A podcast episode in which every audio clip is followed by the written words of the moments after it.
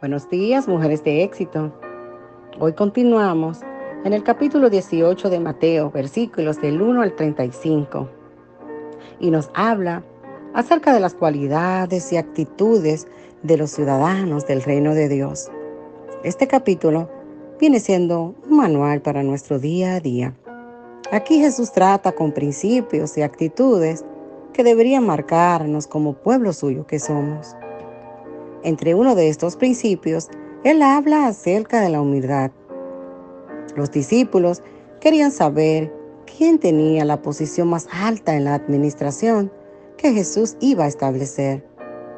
Jesús usó a un niño como ejemplo de humildad y les dijo, de cierto os digo que si no os volvéis y os hacéis como niños, no entraréis en el reino de los cielos. Así que cualquiera que se humille como este niño, ese es el mayor en el reino de los cielos. Qué impresionante, un niño. Si no nos volvemos y somos como niños, mis amadas, no entraremos en el reino de los cielos. Esto probablemente fue una gran decepción para los discípulos. Jesús dijo que tenemos que ser humildes para entrar en su reino. Y es que los niños, mis hermanas, no intentan, sino que ellos son humildes. También dijo, hay de aquel que cause que uno de estos tropiece. Jesús lo toma muy en serio cuando uno de sus pequeños es guiado al pecado.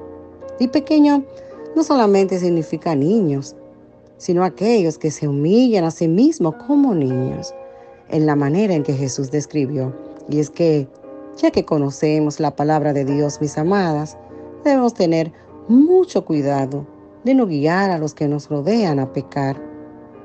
Mateo 18 también nos dice que los tropiezos son inevitables, pero no debemos ser piedra de tropiezo. También hace referencia a nuestra responsabilidad de proteger a los pequeños de Dios, un gran compromiso. Los versículos del 31 al 35 tocaron mucho mi corazón porque trata de un siervo que no perdonó y dice que viendo sus consiervos lo que pasaba, se entristecieron mucho y fueron y refirieron a su señor todo lo que había pasado.